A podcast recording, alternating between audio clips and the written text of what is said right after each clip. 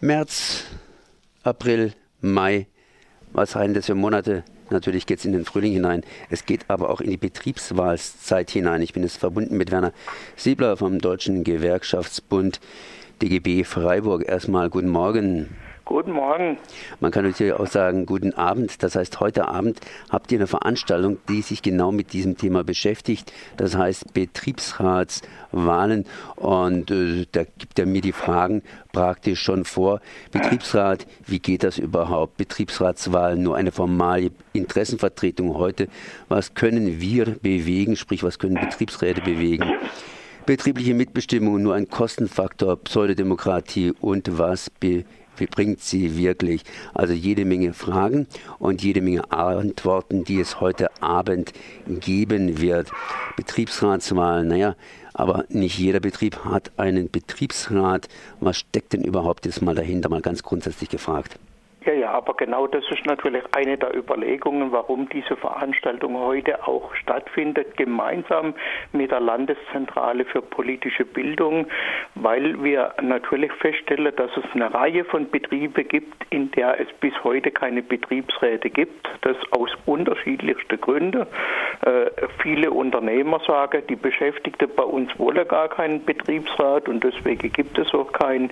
Wir sind da in relativ vielen Fällen auch anders informiert, dass es eben nicht darum geht, dass die Beschäftigten das nicht wollen, sondern dass das halt die Arbeitgeber nicht wollen und dann wird es auch entsprechend verhindert und zwar mit mehr oder weniger massive Behinderungen. Also da gibt es schon eine unterschiedliche Skala dessen, was da alles unternommen wird.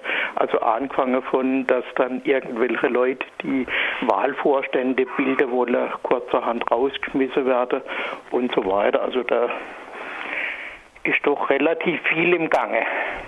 Da könnte man auch hier sagen, 9-11 oder umgekehrt äh, 119, äh, das darf man doch überhaupt nicht im Betriebsrat ja, behindern. Das darf man überhaupt nicht, aber auch da gilt wie in vielen anderen Fällen, wo kein Kläger, da kein Richter.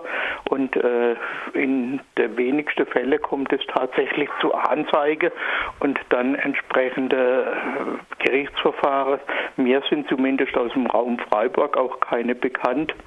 Wir haben jetzt mal äh einfach den Hinweis, dass zum Beispiel die Bäckerei Heizmann bis zum heutigen Tag weder ein Betriebsrat hat, noch auch nur irgendwelche äh, Initiative duldet, dass da irgendwas ins Leben gerufen wird. Wir haben aber auch von anderen Bereichen diese Hinweise, wobei das dann immer schwierig ist mit Namen nennen, weil dann die Firmen jeweils natürlich versuchen dagegen vorzugehen. Aber es gibt eine Reihe von Bereichen und wir wollen mit der Veranstaltung heute erreichen, dass erstens Menschen da hinkommen, die sich informieren wollen. Deswegen haben wir da auch zwei Arbeitsrechtler mit dabei, die auch sehr bekannte Arbeitsrechtler in Freiburg sind, die dann Hinweise geben können, wie kann man denn da überhaupt dran gehen, wie kann man das so machen, dass der Arbeitgeber das nicht verhindern kann. Weil in der Tat, wie Sie gerade gesagt haben, ist das ja eigentlich unter Strafe gestellt, die Behinderung von Betriebsratsarbeit. Ja, da wäre die Frage vielleicht hier vorzugreifen, die auch heute Abend interessierten Leuten beantwortet wird. Interessenvertretung heute, was können wir bewegen? Offensichtlich kann der Betriebsrat etwas bewegen, denn sonst würden die Arbeitgeber nicht so gegen den Betriebsrat vorgehen oder versuchen, ihn auszuschalten. Jetzt mal was anderes. Ich meine, ich will ja nicht eine Veranstaltung gegen den Betriebsrat machen, sondern den Leuten auch irgendwie ein bisschen Mut machen, dass sie Betriebsräte bilden. Und wenn man dann immer hört, also wenn ihr einen Betriebsrat macht, dann kriegt ihr Ärger, Ärger, Ärger. Äh, ist das so oder, oder kann man den Leuten doch sagen, also äh, bleibt mal ruhig und äh, ihr könnt durchaus einen Betriebsrat machen. Es gibt zwar Ärger, aber so schlimm es auch wiederum nicht. Also ich würde es auch genauso sehen. In der Regel stellt sich relativ schnell raus, dass das alles ja gar nicht so heiß gegessen wird. Also in den meisten Fällen, wo dann Betriebsräte im Amt sind und den Job machen, da spielt sich das relativ schnell ein und leider ist ja so, aus meiner Sicht zumindest, dass Betriebsräte gar nicht mal so viele Möglichkeiten haben, weil die gesetzliche Grundlage immer dann, wenn es um die entscheidende Frage geht, nämlich sogenannte unternehmerische Entscheidungen, dann sind ja Betriebsrätinnen und Betriebsräte leider eh außen vor. Und deswegen geht es dann tatsächlich eher um solche Fragen wie, wie werden Urlaubspläne aufgestellt, wie werden Arbeitszeiten geregelt. Also in einem Betrieb ohne Betriebsrat kann der Arbeitgeber jedem Beschäftigten sagen, morgen kommst du um sieben oder morgen ist keine Arbeit da, da kommst du um neun oder da kommst du um mittags um 15 Uhr oder sonst was.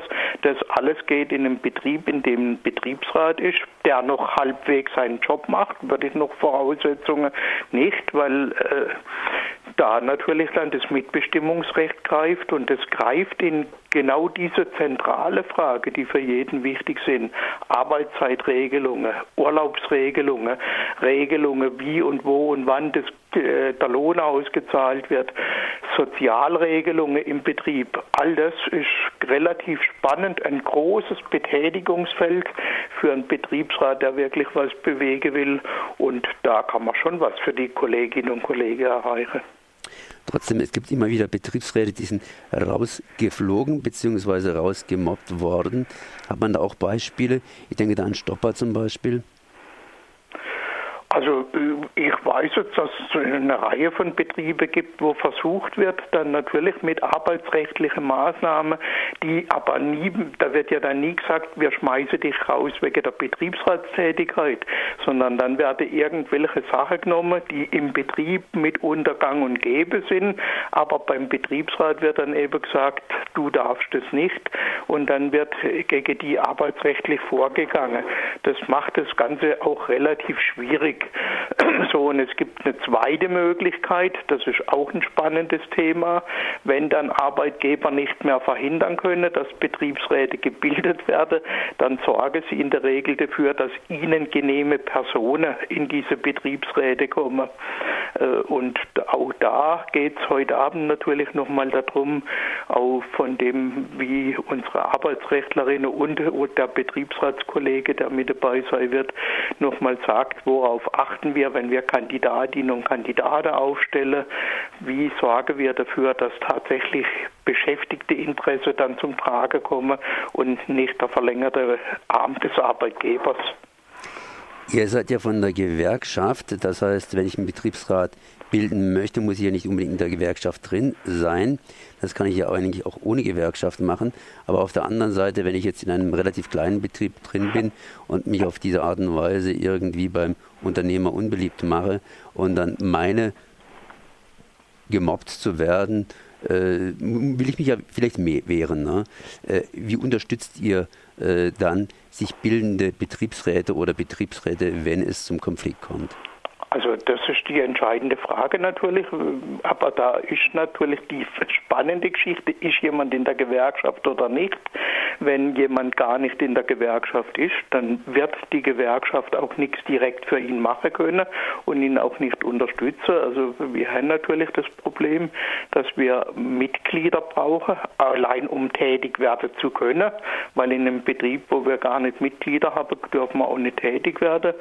So und deswegen machen wir natürlich auch relativ offensiv immer Werbung dafür, Mitglied der Gewerkschaft zu sein. Erstens wegen dem Rechtsschutz, aber zweitens, und das ist gerade bei der Frage Gründung von Betriebsrätinnen und Betriebsräte wichtig, wegen der Beratung. Unsere Gewerkschaftssekretärinnen und Gewerkschaftssekretäre kriegen ja einen Lohn, der muss bezahlt werden. Der wird natürlich bezahlt von den Mitgliedern und äh, die Einsicht der Mitglieder, und das kann ich relativ gut verstehen, dass sie die Beiträge zahlen und dann aber damit Leute unterstützt werden und beraten, die keine Beiträge zahlen und sich die sparen wollen, das ist wenig nachvollziehbar.